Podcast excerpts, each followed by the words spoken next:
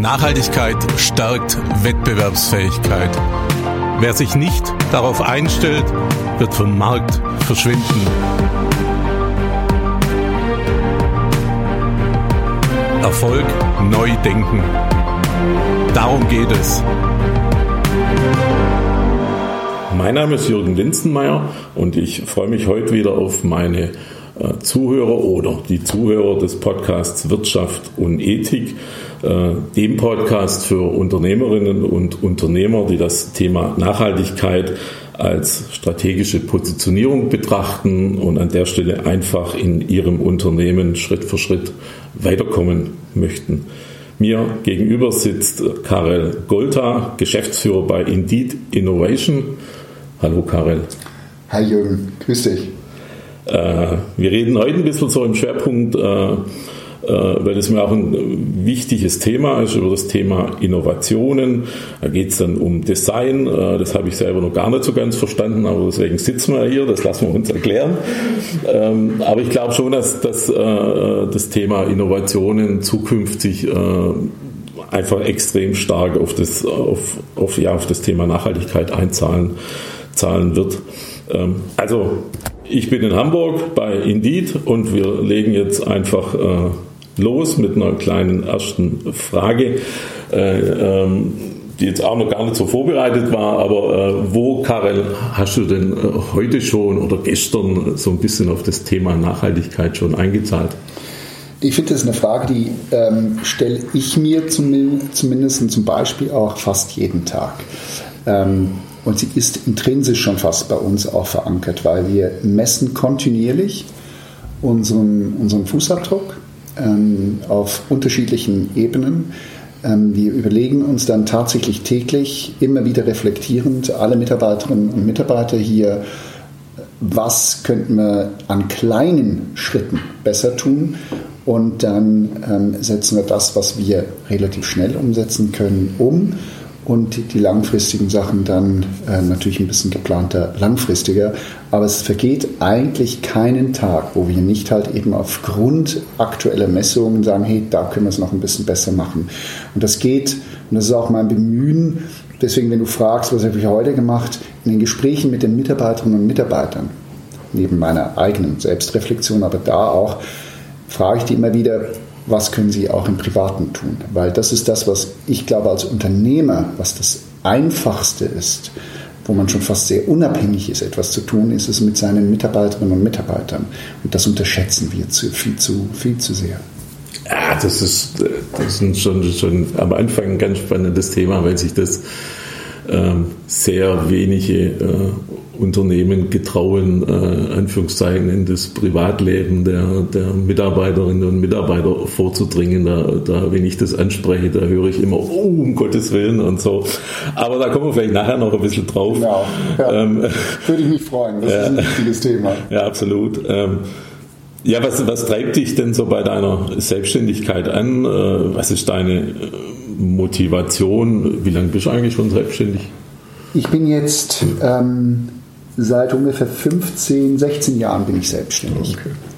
Schon ein bisschen länger, wobei ich war vorher Vorstand einer Firma und das muss man trotzdem als Selbstständigkeit betrachten, ne? weil man hat ja als Vorstand eine, eine sehr, sehr große Verantwortung, mhm. ist ja auch juristisch äh, stark anfechtbar und habe vor elf Jahren, ziemlich genau elf Jahren, habe ich Indeed Innovation gegründet. Ähm, als mein erstes eigenes Unternehmen. Mittlerweile habe ich vier Stück unterschiedliche Unternehmen mit unterschiedlichen Niederlassungen auch.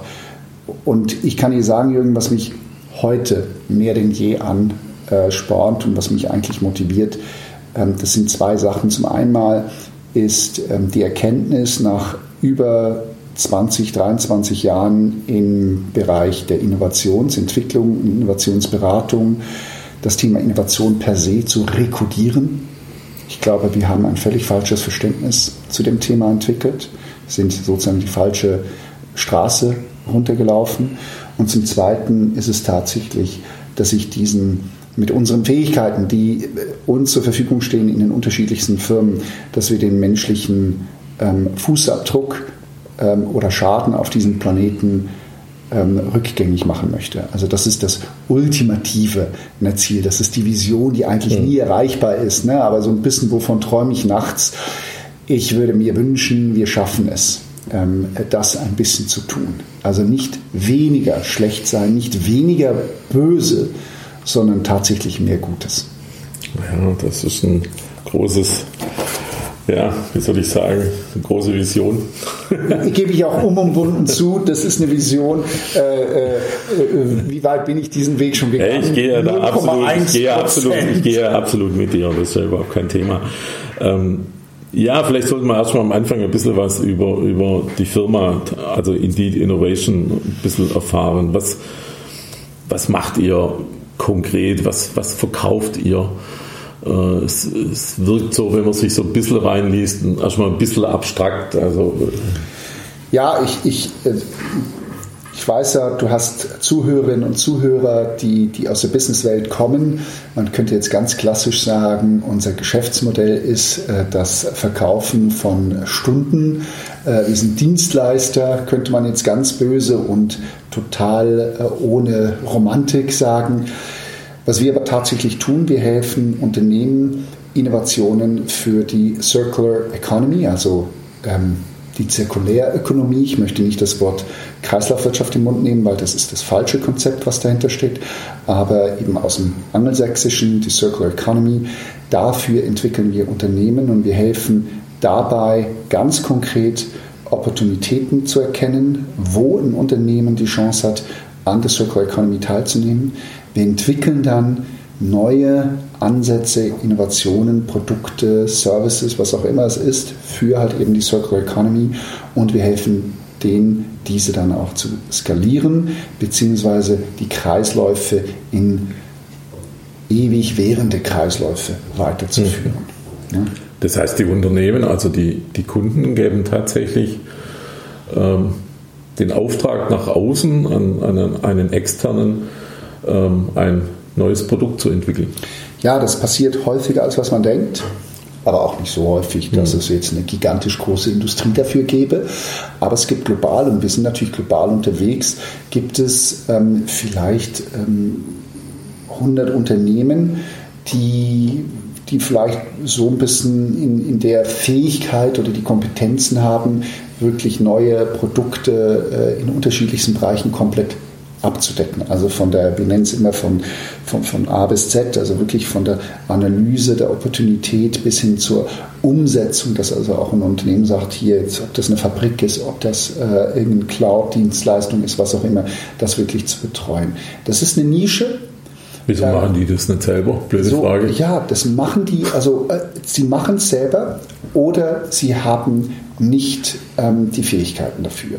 Und wenn wenn sie die Fähigkeiten dafür haben, kann es aber trotzdem sein, dass sie nicht ähm, gerade in dem Moment die Kapazität haben, das abzudecken. Und das ist das Schöne, also für uns, es gibt Unternehmen, die wissen ganz genau, was sie brauchen und wie sie es gerne eigentlich hätten, aber sie haben im Moment nicht das Personal, könnte man sagen. Okay. Dann geben sie das bei uns ab. Oder sie haben einfach die Fähigkeit nicht. Und das betrifft Große und kleine. Kleine, die sagen, hey, ich, wir hatten schon und haben immer wieder mal Startups bei uns. Ne, die, haben, äh, die haben gutes Funding, aber das Problem ist, ähm, sie haben die, die, die, die Manpower nicht, um all die Sachen abzudecken in der Kürze der Zeit, wie sie es brauchen. Okay. Und wir haben die großen Firmen, die gleichzeitig entweder eben das Personal nicht haben oder aber auch in diesen neuen, innovativen Bereich, wo sie gerne reingehen möchten, dass sie da nicht die Kompetenz haben oder die Erfahrung oder die Skills.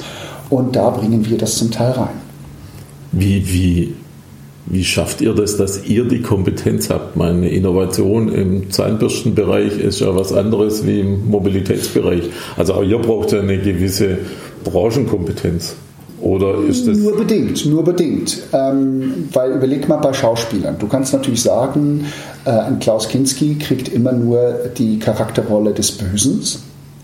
Oder du kannst als Schauspieler auch sagen, nein, ich möchte auch eine gewisse Bandbreite abdecken. Und dasselbe ist bei uns auch. Also es gibt auch in unserem Metier gibt es Firmen, die sehr, sehr spezialisiert sind, zum Beispiel nur auf Mobilität oder nur auf Medizintechnik oder nur auf Konsumgüter. Und wir sind genau anders. Wir haben gesagt, nee, wir glauben, dass wenn wir wirklich auf uns auf Innovation ähm, festlegen wollen und spezialisieren wollen, dann ist der Muskel, dass wir halt eben besonders gut sind, das Neue zu entdecken und zu entwickeln. Und da profitieren wir davon, dass wir einmal eine Zahnbürste gemacht haben und im nächsten Moment plötzlich vielleicht ein Kinderwagen und im übernächsten Moment ein Medizinprodukt.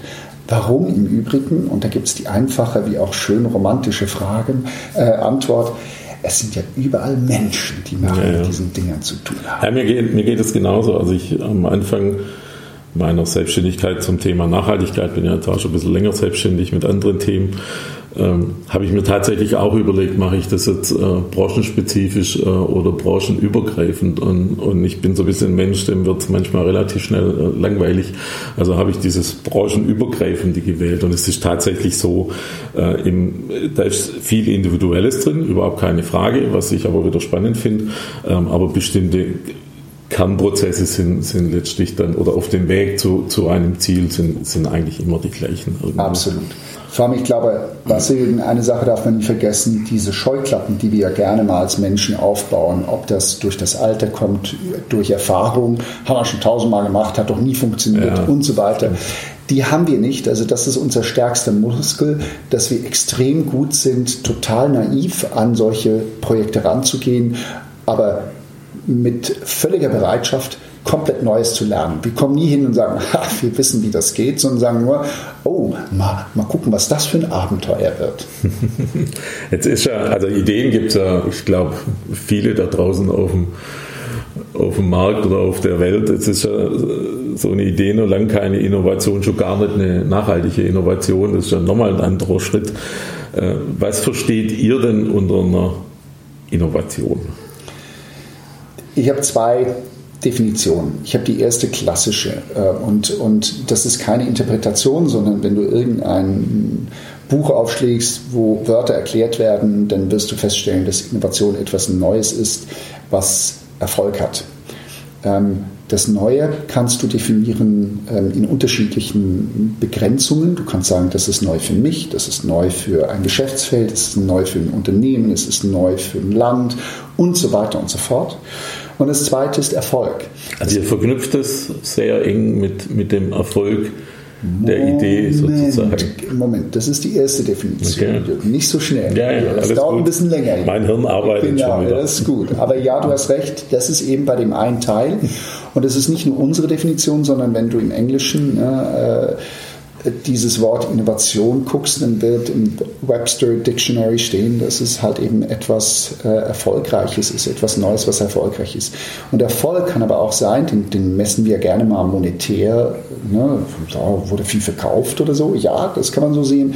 Es kann aber auch, es gibt sozialen Erfolg äh, oder soziale Innovation, das heißt, dass etwas angenommen wurde. Wir haben aktuell das Problematik mit der Impfquote ne? und wenn du da besonders erfolgreich wirst mit einer Kampagne, dann ist es nicht, weil du mehr Geld damit verdient hast, sondern weil du eine höhere Impfdurchdringung äh, hast oder so, eine höhere Impfquote. So, und das sind also die beiden Komponenten. Jetzt kommt es aber dazu, ähm, selbstketzerisch und in Frage stellen, sagen wir auch, naja, es gibt eine, eine, eine Definition für eine nachhaltige Innovation zum Beispiel, könnte dann sein, nicht zu innovieren. Weil wenn wir schon etwas haben, dann sollten wir vielleicht eher uns damit auch begnügen. Will sagen, warum brauchen wir eigentlich alle x Jahre ein neues Auto? Ist es wirklich jedes Mal so ein dringender Fortschritt, den wir dadurch erfahren als solches? Ich weiß, das will jetzt niemand hören, der als Automobilzulieferer tätig ist als solches, aber wir können es in jeder Hinsicht, können wir uns die Frage stellen, okay, wie viel menschlichen Einsatz stellen wir eigentlich da rein und ist ab und zu die Innovation nicht etwas, was schon Bestand hat, einfach weiterzuführen? Und auch das kann etwas Neues sein, weil wenn alle immer sagen, alle zwei Jahre mache ich ein neues iPhone oder so, kann vielleicht genau ein Unternehmen erfolgreich sein mit etwas Neuem. Das heißt, ich mache genau das Gegenteil. Der zweite Punkt jetzt, also nicht der Erfolg, Klammer, finanzieller Erfolg. Ähm, der zweite Teil, den du jetzt gerade äh, erzählt hast, ähm, ist ein bisschen eure Definition, höre ich so rot. Weil oftmals kommt so ein Kunde ja und sagt, ich, ich brauche was, ich brauche eine Idee, eine Innovation, die muss erfolgreich sein, also Klammer finanziell. Und dann hört er eigentlich schon auf.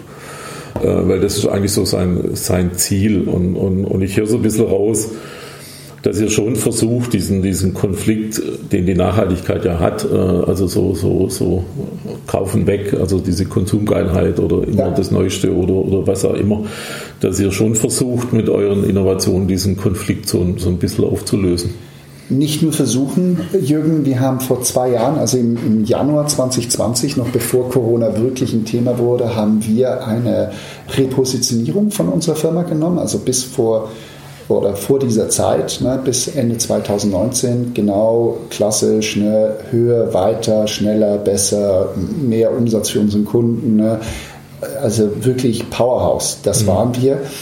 Und da haben wir aber für uns auch festgestellt, nach einem Prozess, boah, also äh, das kann es nicht wirklich gewesen sein. Das ist jetzt, oh, subs, subs. Also es ist, als wäre uns der, der, der Zauberstaub von den Augen gefallen.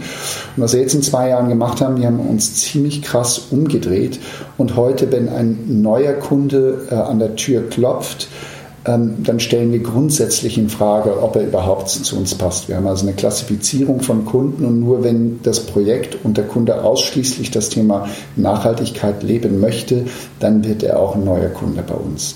Ähm, und, und das ist, ist für uns ein harter Einschnitt. Gerade in Zeiten von Corona ist das, äh, sagt man, Kamikaze. Muss man sich leisten können. Muss, genau ja. so, aber das ist äh, die andere Frage können wir uns das andere leisten? Das haben wir gesagt und wir haben mit den ganzen Mitarbeiterinnen und Mitarbeitern haben wir das beschlossen und haben gesagt, mit allen Konsequenzen und Risiken, die das äh, mit sich bringt, und, und das ist aber richtig so, ähm, weil wir tatsächlich den Kunden zum einen mal sagen, okay, wie bist du selbst als Kunde, wie wichtig ist dir das Thema Nachhaltigkeit, wo liegt es bei der Strategie, der Unternehmensstrategie, auf welchem Stellenwert liegt es?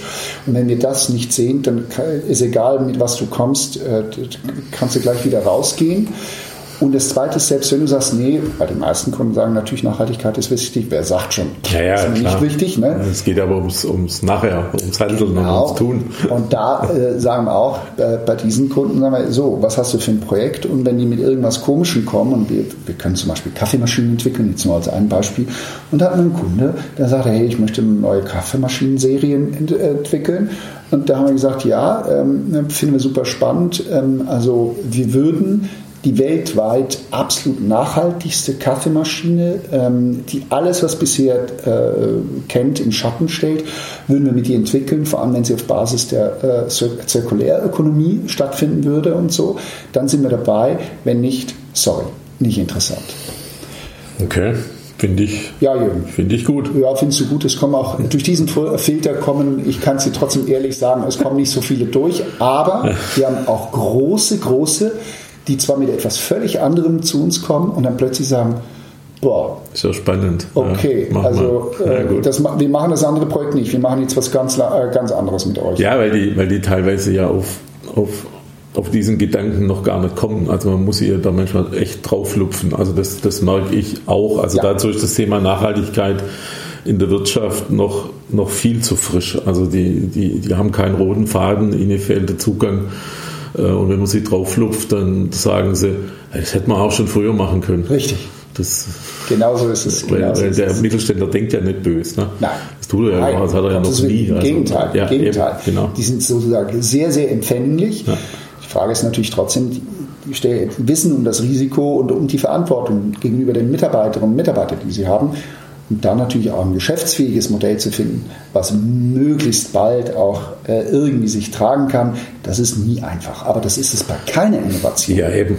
Also da geht es nicht um Nachhaltigkeit, sondern geht es um, um grundsätzliche ja, äh, Geschäftsmodelle oder ja. Innovationen. Also, ja. also jetzt integriere ich ja nur einen Bestandteil Nachhaltigkeit, der im Augenblick vielleicht sein, sogar meine Wirtschaftsfähigkeit äh, oder Wettbewerbsfähigkeit sogar erhält. Ganz genau. Ähm, das ist, aber das hat ja schon immer stattgefunden. Absolut das richtig. Ist, weil du gerade so ein bisschen ähm, auf das Thema Mitarbeiter gerade eben noch ein bisschen eingegangen bist, dass der Mittelständler sich so auch um seine Mitarbeiter kümmert, was er ja unter sozialen Aspekten auch schon immer getan hat. Ähm, äh, man denkt nur immer draußen in den Medien, er tut es nicht, aber das, das ist ja überhaupt nicht so. Ähm, du hast vorhin so gesagt, äh, dass ihr ähm, schon auch versucht, auf eure Mitarbeiter ähm, ähm, Einfluss zu nehmen. Also bei mir ist es so, wenn ich so, so also in meinen Nachhaltigkeitsberichten ist so, so eine Frageposition, äh, äh, wie, wie stärken Sie denn äh, oder wie nehmen Sie Einfluss auf das ökologische Verhalten der Mitarbeiter? Und wenn diese Frage kommt äh, äh, aus dem Arbeitsbuch heraus, dann, dann geht der Unternehmer erstmal zurück und sagt, boah, sagt er immer, das geht mich doch eigentlich gar nichts an, ich kann doch nicht in das Privatleben. Und, und dann bringt man natürlich Ideen, äh, was er da denn machen kann. Ich fand das gerade sehr spannend von dir. Jürgen, ich habe sogar eine noch andere Sicht zum Grundsatz eines Unternehmens, weil ich frage mich ähm, aus, aus der Konsequenz heraus, wo Menschen heute circa acht Stunden ihres Wachseins täglich verbringen, ob dieser Ort nicht automatisch eine Verantwortung für ganz vieles hat. Nicht nur für das Thema Umwelt, sondern für das Thema Weiterbilden, für das Thema Fort, äh, Wohlbefinden und so weiter. Zumindest ich habe, das ist für mich, du hast am Anfang die Frage gestellt, ne, was treibt mich an, das ist die dritte Komponente. Also ich möchte gerne, man lebt ja nur einmal, ich möchte gerne ähm, mit meinem Schaffen auch ermöglichen, dass es anderen Menschen, die in meinem direkten Umfeld äh, sind, dass die eine Entwicklung erfahren, sage ich jetzt mal, ne, eine positive natürlich möglich. So und in diesem äh, Kontext ist das Mitgehen sehr, sehr wichtig. Also nicht, dass ich sage dir, wie du dich verhalten sollst. Gottes Willen, wie soll ich das überhaupt wissen? Ich weiß ja gar nichts im Vergleich zu einem Kollektiv. Wir sind bei uns sehr stark äh, äh, hierarchieagnostisch unterwegs. Wir, wir, wir leben in sogenannten Communities oder arbeiten in Communities. Wir haben eine hohe Transparenz oder komplette Transparenz zu allen finanziellen Themen hier äh, und so weiter und so fort. Warum? Weil das sind ja alles Erwachsene und bei uns sind es bis auf eine Person alles auch äh, studierte oder doppelt studierte Leute. Ne? Also ähm, da kann ich jetzt denen nicht sagen, wie was geht. Was wir gemacht haben, ganz konkret, wir haben auch vor einem Jahr haben wir uns ähm, der B Corporation Zertifizierung hm. gewidmet. Ähm, das kennen vielleicht nicht alle, aber das kommt aus Amerika und ist ein Zertifikat, was sehr, sehr umständlich zu erlangen ist. Ähm, was auf drei Aspekte, auf ökonomische, soziale und Umweltaspekte eingeht und sehr, sehr hohe Standards setzt, wie ein Unternehmen zu funktionieren hat und so weiter, von Messung bis Verhaltensänderung und so weiter. Und viele Firmen machen das ne, in einem zentralen Komitee oder so und wir haben das über die gesamte äh, Firma ausgestreut. Das heißt, alle mussten mitmachen, alle mussten sozusagen Zeit dafür äh, einsetzen und das hat natürlich dafür gesorgt, dass die Leute Selbsterkenntnisse äh, gekriegt haben, die sie geteilt haben, wo sie Begeisterung dafür. Und ich, das kann natürlich nicht jeder, das weiß ich, aber ich konnte es halt machen in unserer Größe und das hat funktioniert. Und ich könnte dir also wirklich ein leuchtendes Beispiel in Sachen Nachhaltigkeit, wenn du es wählst, erzähle ich es dir ganz kurz, weil es war echt mhm. interessant. Eine Erkenntnis, die daraus gewonnen ist, die überhaupt nicht äh, hochtrabend oder Rocket Science mäßig ist, aber war es. Es geht natürlich zum Beispiel auch um so etwas Einfaches wie Mülltrennung. Dein Akzent zeigt ja eigentlich, dass du nicht direkt äh, aus der Nordseeküste äh, entsprungen bist. Vielleicht ist es bei euch im, im Ländler anders. Ähm, auf jeden Fall hier in Hamburg trennen Büros nicht ihren Müll, nur den Papiermüll. Aber die grüne Tonne, gelbe Tonne gibt es nichts zu trennen. Wir mussten, haben das festgestellt und gesagt, das geht hier gar nicht, zu Hause trennen wir das alles und hier nicht, um Gottes Willen. Das ist, ist uns gar nicht aufgefallen, weil es war selbstverständlich. Und so mussten wir eine Riesenpetition starten, damit wir in dem Bürogebäude, wo wir Mieter sind, die Erlaubnis vom Vermieter haben, eine gelbe Tonne aufzustellen. Der hat nämlich sofort gesagt, nee, kommt gar nicht in Frage. Da habe ich noch Ratten hier und dies und die nehmen Platz weg und all solche Auswirkungen. Ich habe gesagt, ey, ganz ehrlich, in welchem Jahrhundert lebst du bitte? Ähm, was müssen wir tun, dass es geht? Ist es Geld? Ne, willst du mehr Geld haben von uns? Hätten wir ja notfalls gezahlt. Ne? Er sagt, nö, also da müssen alle Mieter mitmachen. Da muss man also eine Petition starten, zu allen Mietern gehen äh, ne, und sagen, hey, findet ihr das auch gut? Dann unterschreibt mal hier und so. Die haben das alle gemacht. Die wollten natürlich sich das alle haben. Hat sechs Monate gedauert, dann hatten wir unsere gelbe Tonne. Wahnsinn. Ich weiß ehrlich gesagt gar nicht, wie das bei uns im Schwäbischen ist, ähm, weil ich eigentlich nur Unternehmen kenne, die wirklich trennen. Also ob das aber bei uns verpflichtend ist, das muss ich echt mal, das nehme ich, das nehme ich mal mit. mit. Äh, vermutlich auch nicht, aber wie gesagt, ich kenne nur Firmen, die es tatsächlich machen. So, aber das ist doch ein Beispiel. Ich meine, äh, nein, also keine, kein Schulterklopfen, aber es ist es sind oftmals Kleinigkeiten. Also wenn man, so wie du jetzt sagst, so, ähm, ich mache das ja auch für Firmen, äh, Berichte, Nachhaltigkeitsberichte, Zertifizierungen.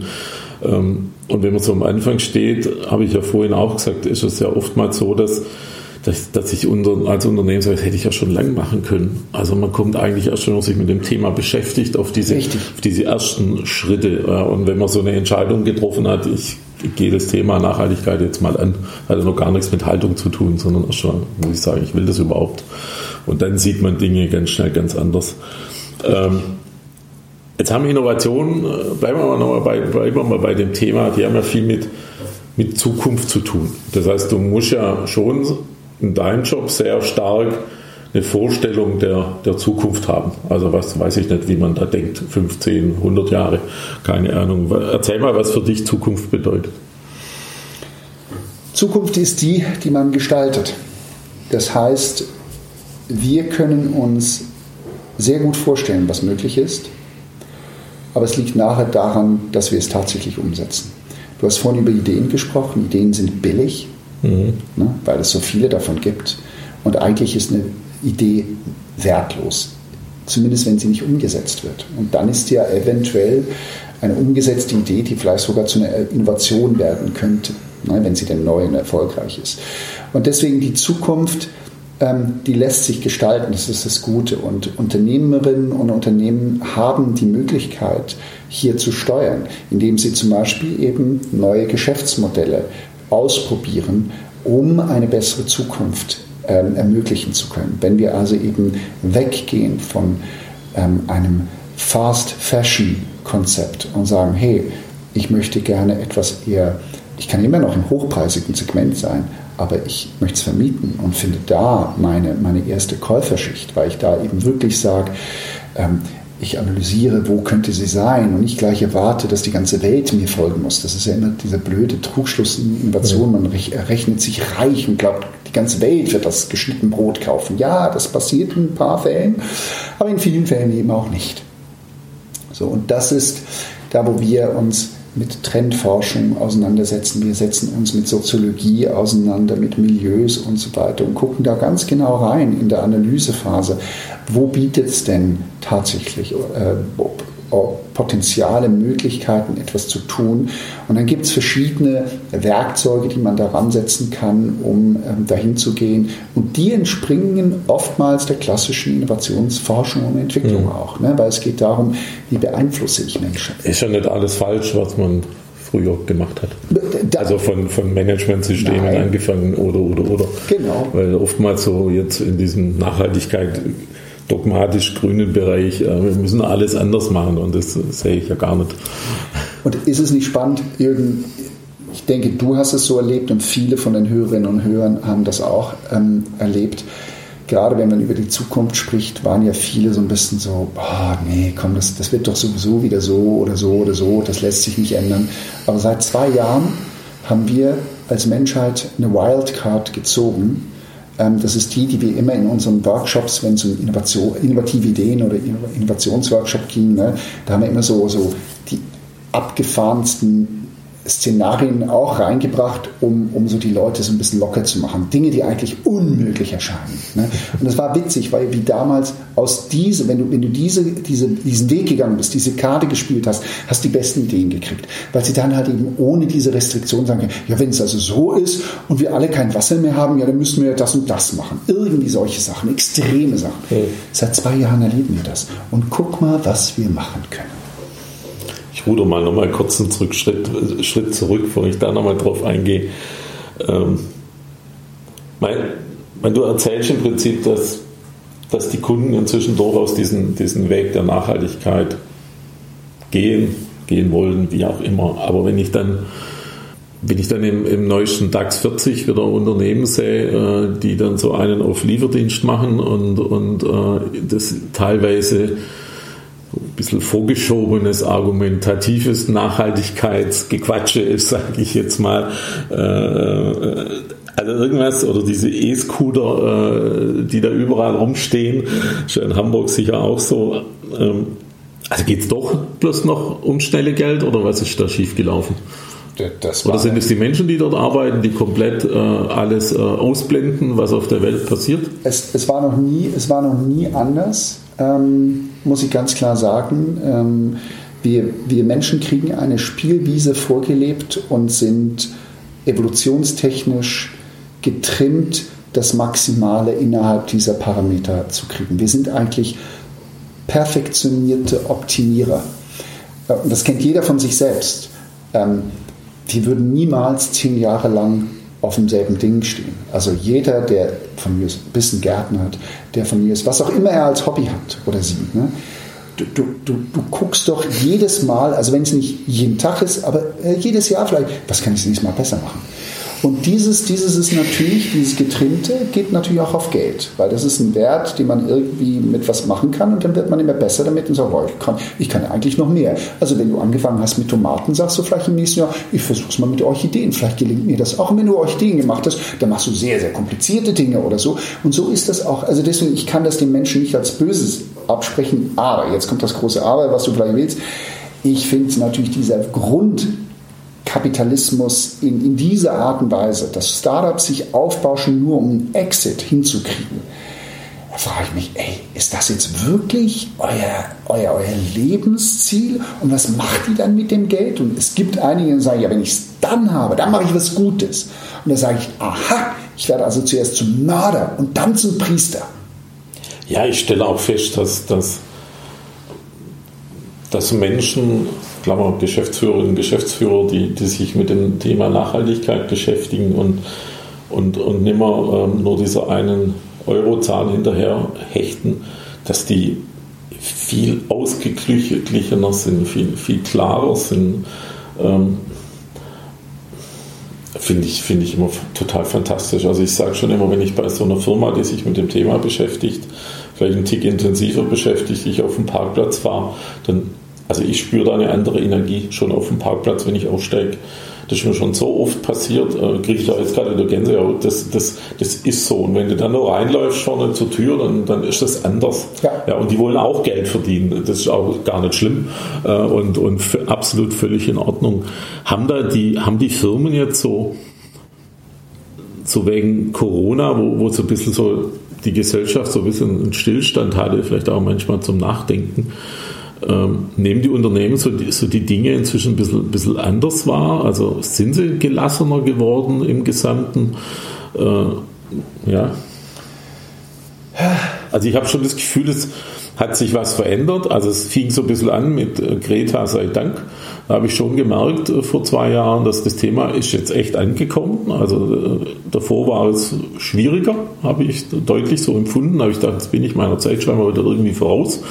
Dann kam Greta ähm, und ich hatte schon das Gefühl, dass man, also nie alle, aber ein Prozentsatz X äh, während der Phase über sich und über Werte schon nachgedacht hat. Also ich glaube, über Letzteres haben ganz viele immer, gerade die kleineren mittelständischen Unternehmen, mhm. nachgedacht. Das Thema Werte, eigene Werte, weil jeder Unternehmer, jede Unternehmerin, äh, der wird das und dem wird das schon bewusst. Ich glaube, dass äh, Corona ein Brennglas war ganz klar. Ähm, ich glaube, dass es halt aber auch dazu geführt hat, dass das Thema Nachhaltigkeit jetzt gerade en vogue wird. Ich bin mir zum Teil nicht sicher, ob das wirklich so gut ist, dass es jetzt so schnell gekommen ist.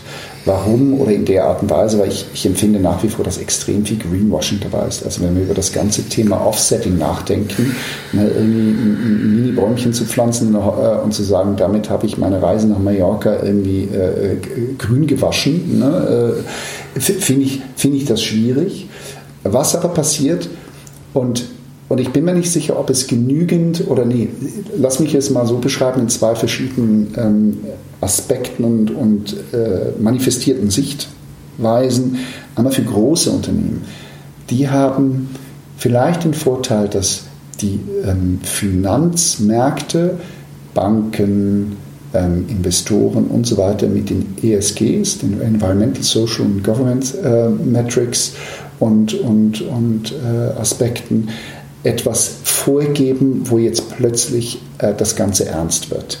Und zwar mit, mit Zahlen nicht nur für einen Report, den niemals ein Mensch gelesen hat, ne? CSR und Co., mhm. das hat ja nie jemand gelesen.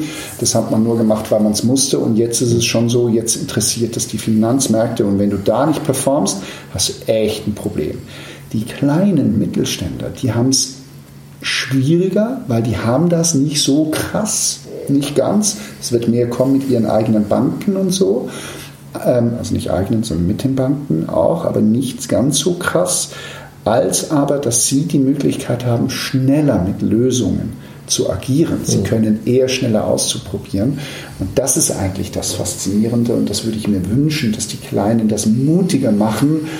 Sie fangen an, wir merken das ja bei uns, ne, wie sich unsere Bestandskunden also 80 Prozent davon haben sich jetzt schon innerhalb der zwei Jahre, wo wir auch den Wandel durchlaufen sind, wo wir sie natürlich darauf angesprochen haben, haben gesagt, nee, das ist uns auch wichtig und ist gut, dass ihr da dabei seid, weil dann lasst es uns jetzt gemeinsam noch konkreter machen, weil das ist doch das Schwierige. Es ist so einfach, das Wort Nachhaltigkeit in den Mund zu nehmen, aber was bedeutet das ganz konkret? Und ist das, was wir machen dann, tatsächlich messbar besser für den Planeten, als was wir vorher gemacht haben? Fragezeichen. Ja, da hast du einfach auch teilweise Unwissenheit, teilweise aber auch Unklarheit. Also, äh, das ist schon durchaus äh, komplex, mag ich gar nicht, aber ein äh, durchaus kompliziertes Thema oder schwieriges äh, Thema.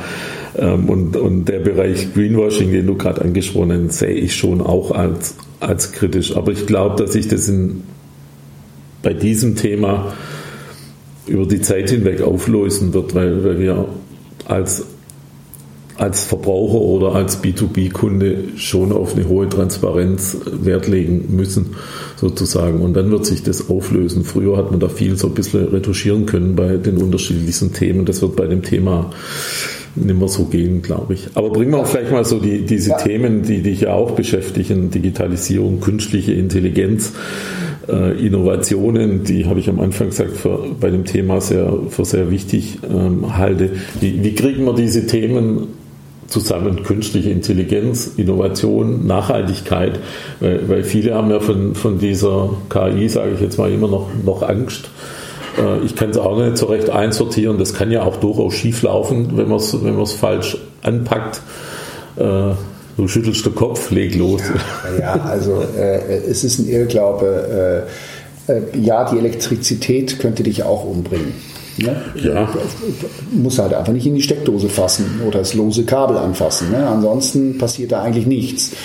Und ja, aber die Erfahrung mache ich ja schon als Kleinkind bei der, bei der künstlichen Intelligenz ist es eigentlich ein bisschen äh, größer die Blase. Nein, nein, weißt du warum? Es ist, es ist die Nachlässigkeit von, von Erwachsenen, die ähm, die Steckdose nicht gesichert haben, die Kinder umbringt. Das ist nicht die Elektrizität, das ist mhm. immer der Mensch. Und dasselbe ist auch mit der KI. Wenn wir glauben, dass plötzlich unser KI-getriebener Mähdrescher äh, äh, auf die Idee kommt, kleine Kinder zu fressen, ähm, ganz ehrlich, ja, in Hollywood-Filmen wird das passieren, aber in der, Rech, äh, in der echten Welt ist, ist es viel subtiler natürlich. Ne? Das ist also die Gefahr, es ist immer eine Gefahr, wie sie immer ist mit allem.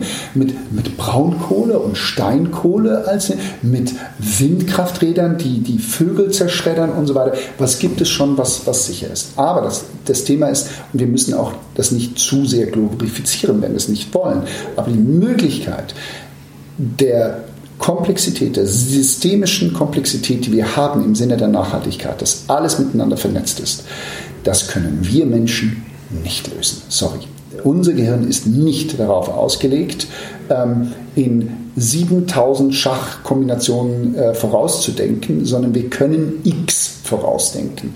Und so können wir auch handeln und so ist es. Und dann werden wir ja wie das Eichhörnchen oder die Maus, die vom, vom, vom, vom Käse, von der Nuss angelockt werden, werden wir dann auch noch abgelenkt und so. Und das wird halt einfach eine KI nicht. Dafür hat, haben wir bei einer KI das Problem, dass wir sie natürlich schon mal primär falsch programmiert haben oder falsch aufgesetzt haben, für die falschen Zwecke einsetzen und so weiter und so fort. Das ist natürlich klar. Also deswegen, ähm, wir werden, so wie wir es auch mit der Pandemie hatten, mit dem äh, Vakzin. Das Vakzin wurde aufgrund von KI und Quantencomputern und Quantencomputer, die wiederum aufgrund von KI entwickelt wurden, haben wir es geschafft, etwas, was uns zehn Jahre dauert, innerhalb von nur wenigen Monaten hinzukriegen. Okay? Ähm, wir können natürlich das nächste Callcenter damit auch errichten, was wieder 1000 Arbeitsplätze vernichten wird.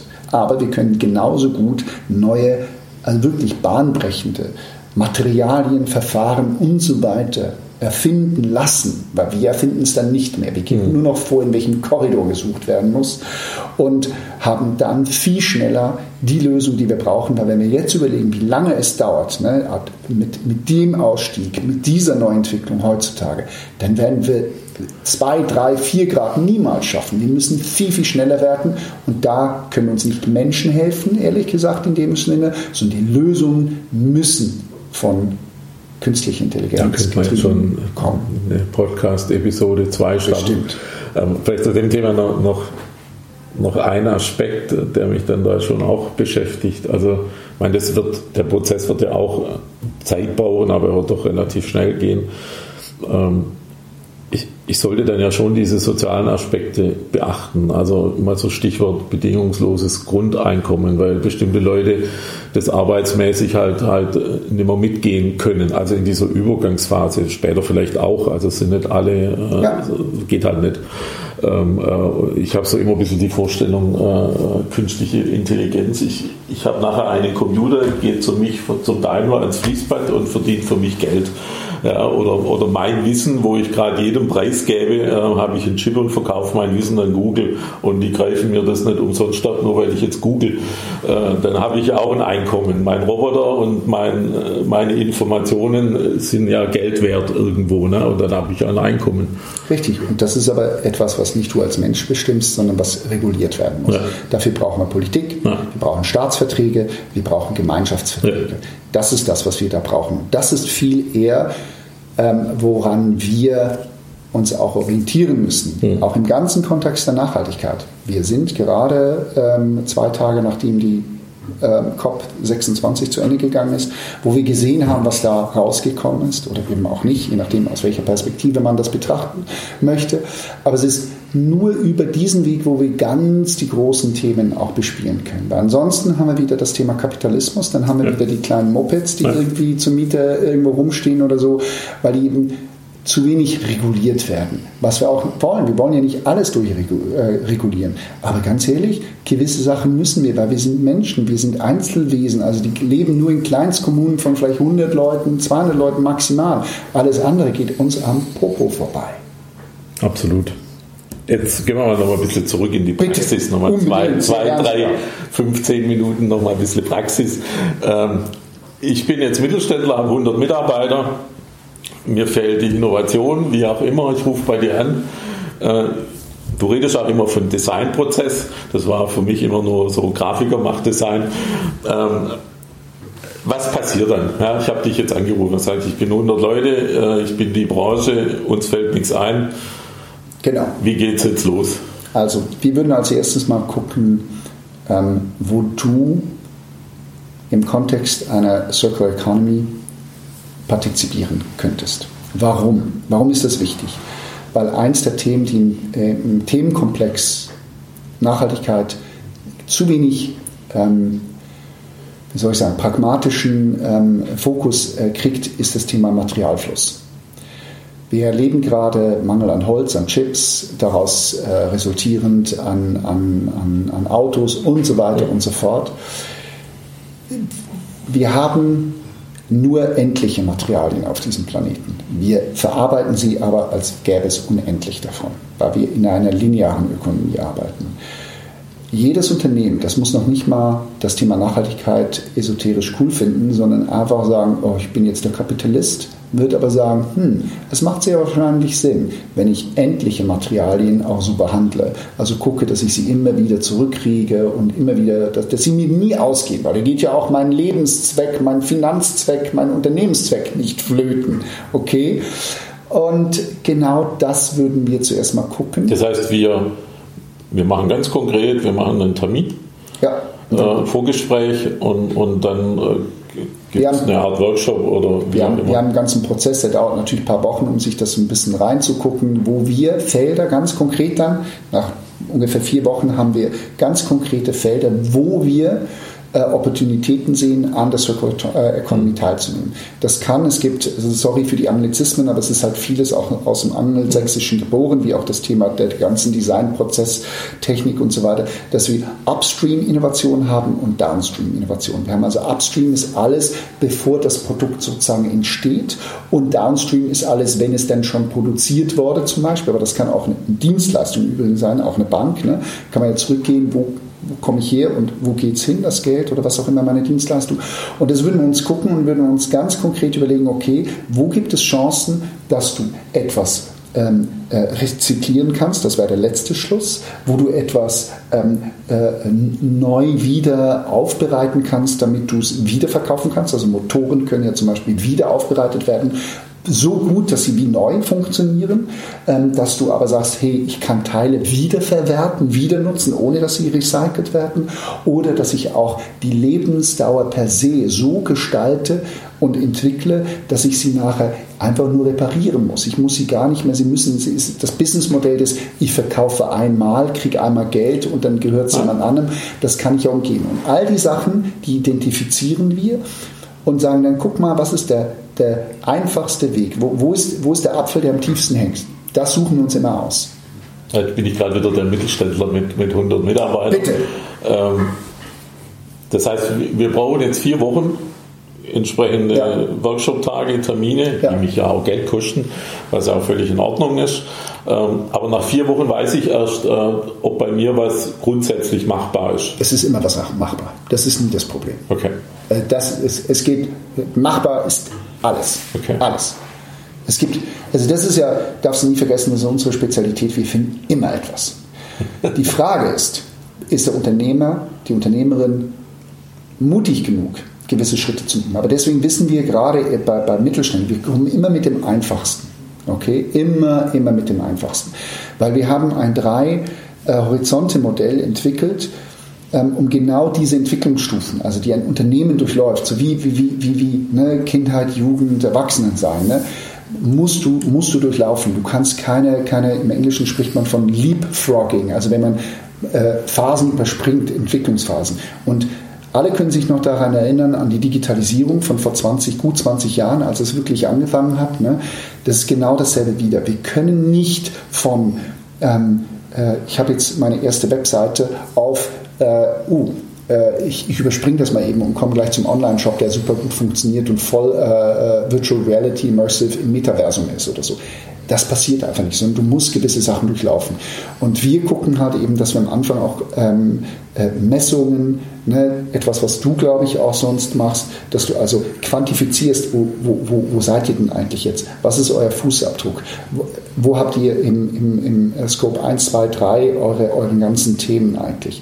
Wir gucken halt eben, dass wir nach vorne hin sofort agieren können, weil das eine ist das Reduzieren, das muss auch passieren von, von, von Emissionen, aber das andere ist, dass wir gucken, mit deinem Geschäftsmodell oder mit deinen Produkten lässt sich auch was anderes machen. Ne? Weil es ist ja ganz einfach, wenn du eben etwas verkaufst, dann kannst du das normalerweise nur einmal verkaufen. Oder du gehst in ein Mietmodell. Ne? Allein dieser Wandel kann interessant sein. Aber das andere, was auch spannend ist, und das ist, da gibt es Prinzipien, es gibt ungefähr neun unterschiedlichen Circular Economy Principle Strategies, also Strategien, die du anwenden kannst. Und die applizieren wir dann zu jedem von diesen Unternehmen einmal und gucken mal, wo fällt unten sozusagen eine Opportunität raus. Denk nochmal an zum Beispiel die Waschmittel, die jetzt oder Seifen, die jetzt flüssig sind und wieder zurückgehen auf fest, weil man mhm. den Wasseranteil rausnimmt. Das ist ein erstes der Prinzipien, ist die Frage, braucht es das überhaupt, was du gibst? Und kannst du das irgendwie substituieren? Mhm. Total spannend die Frage. Und bei fast jedem Unternehmen werden dir Sachen auffallen, wo du sagst, stimmt, ob das jetzt damit sich aber auch Geld verdienen lässt, ist natürlich immer dann der zweite Schritt. Da musst du wirklich sagen, was wäre denn mein neues Product Offering mhm. dabei oder mein Service und so weiter. Und dann sind wir schon wieder ein bisschen in der Digitalisierung, weil da geht es darum, agil relativ schnell so ein MVP, also Minimal Viable Product zu machen. Also der, der, die einfachste Essenz deiner neuen Idee und zu gucken, gibt es jemand da draußen, der das mhm. eventuell interessant findet. Das heißt, wir telefonieren ja gerade eben noch. Das heißt, ich müsste jetzt als Unternehmer letztlich die Entscheidung treffen für mich, ob ich den, den Weg gehen möchte. Und dann führt er zu einem positiven Ergebnis. Ja, das ist, wir sind ja das ganze Gespräch geht ja um das Thema Innovation. Ja, ja. Das, das, hast du immer. Selbst wenn du sagst, du machst es rein kapitalistisch, du weißt ja nie, ob du erfolgreich ja, ja, bist.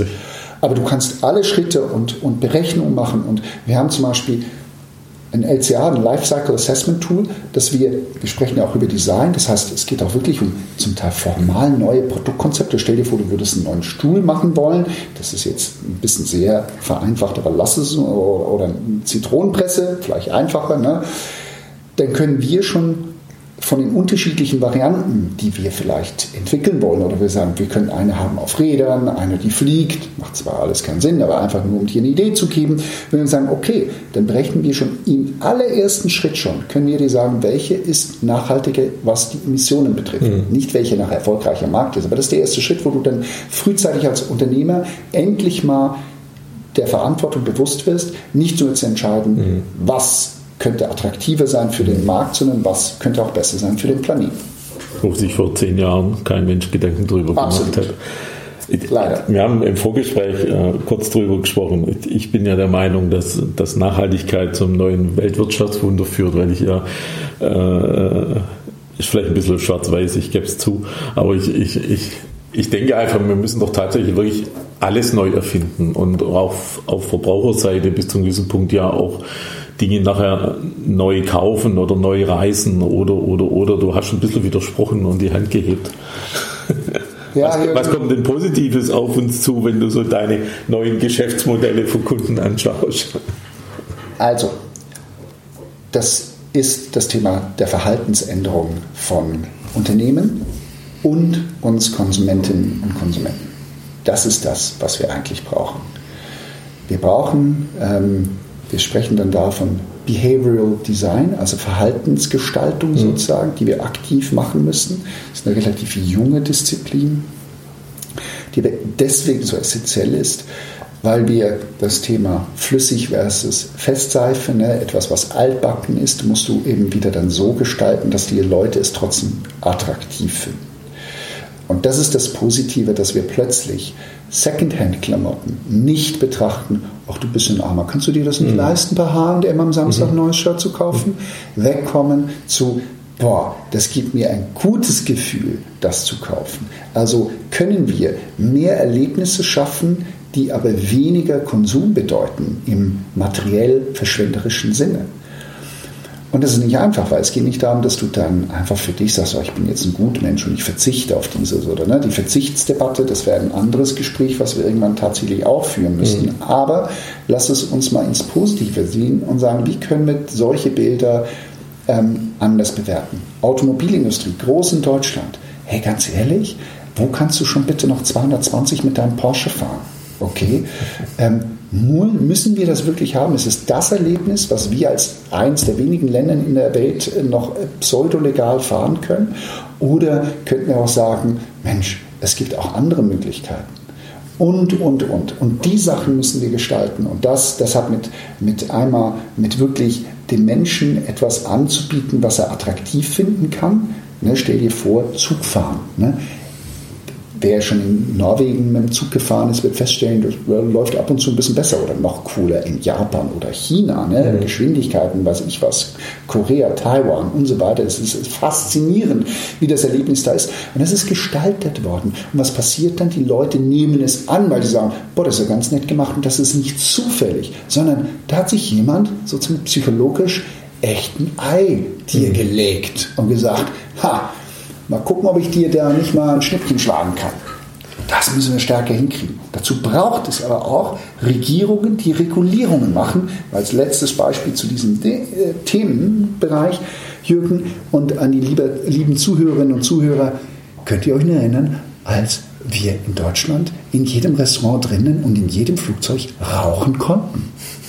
Wie viele Jahre hat es gedauert, wo wir von ey, können Sie mal bitte Ihre Zigarette ausdrücken, ich habe Kinder hier ähm, und dann einen Aschenbecher am Kopf gekriegt haben zu, ähm, sorry, das ist verboten, hier geht noch nicht mal draußen was. Das hat wenige Jahre gedauert und wir haben eine ganze, nicht eine Industrie, aber das Verhalten unserer Konsumentinnen und Konsumenten oh, komplett umgestellt. Es ist also nicht so, dass wir Verzicht nicht auch genießen können. Absolut. Ah, sehr spannend, sehr spannend. Karel, vielen Dank für das Gespräch. Jürgen, es war mir wirklich ein Vergnügen. Vielen Dank, dass du hier warst.